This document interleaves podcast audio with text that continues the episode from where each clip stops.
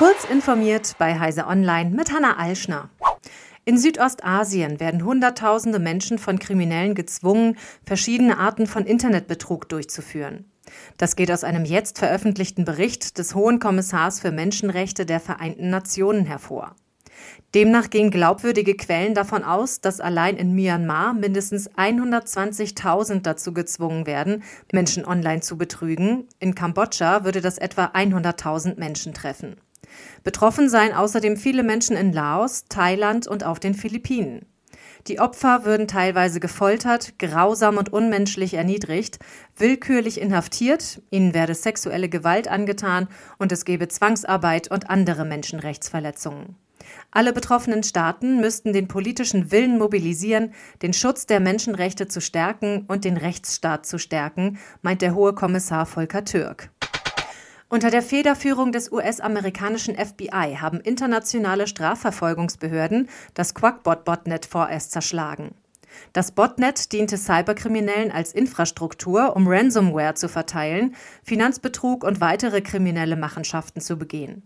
Das FBI schreibt in einer Meldung zu der Aktion, dass sich die Strafverfolger rechtmäßigen Zugang zur Quackbot-Infrastruktur verschafft und dabei mehr als 700.000 infizierte Computer ausgemacht hätten. Um das Botnet zu zerstören, hätten die IT-Spezialisten den Quackbot-Traffic auf FBI-kontrollierte Server umgeleitet. Diese wiederum hätten die Drohnen angewiesen, eine Deinstallationsdatei auf infizierte Rechner herunterzuladen. Der Uninstaller, der die Quackbot-Malware entfernt, entkoppelte infizierte Maschinen vom Botnet und verhinderte die Installation weiterer Schadsoftware. Seit Mitte 2021 wurden mehr als drei Millionen E-Rezepte eingelöst, die meisten davon als Papierausdruck. Eigentlich war die E-Rezept-App als Königsweg gedacht, doch diese erfordert ein persönliches Identifikationsverfahren bei den Krankenkassen vor Ort. Die Gesundheitsagentur Gematik rechnet damit, dass das E-Rezept mit dem im Juli gestarteten weiteren Einlöseweg mittels Gesundheitskarte flächendeckend in den Apotheken in Deutschland verfügbar sein wird. Ärzte bei Ex Twitter bezeichneten diese neue alte Möglichkeit mit der elektronischen Gesundheitskarte als Game Changer. Einem Forschungsteam der Washington State University ist es gelungen, Labormäuse sechs Stunden länger wach zu halten, ohne dabei auffällige Anzeichen eines Schlafmangels an den Tieren festzustellen.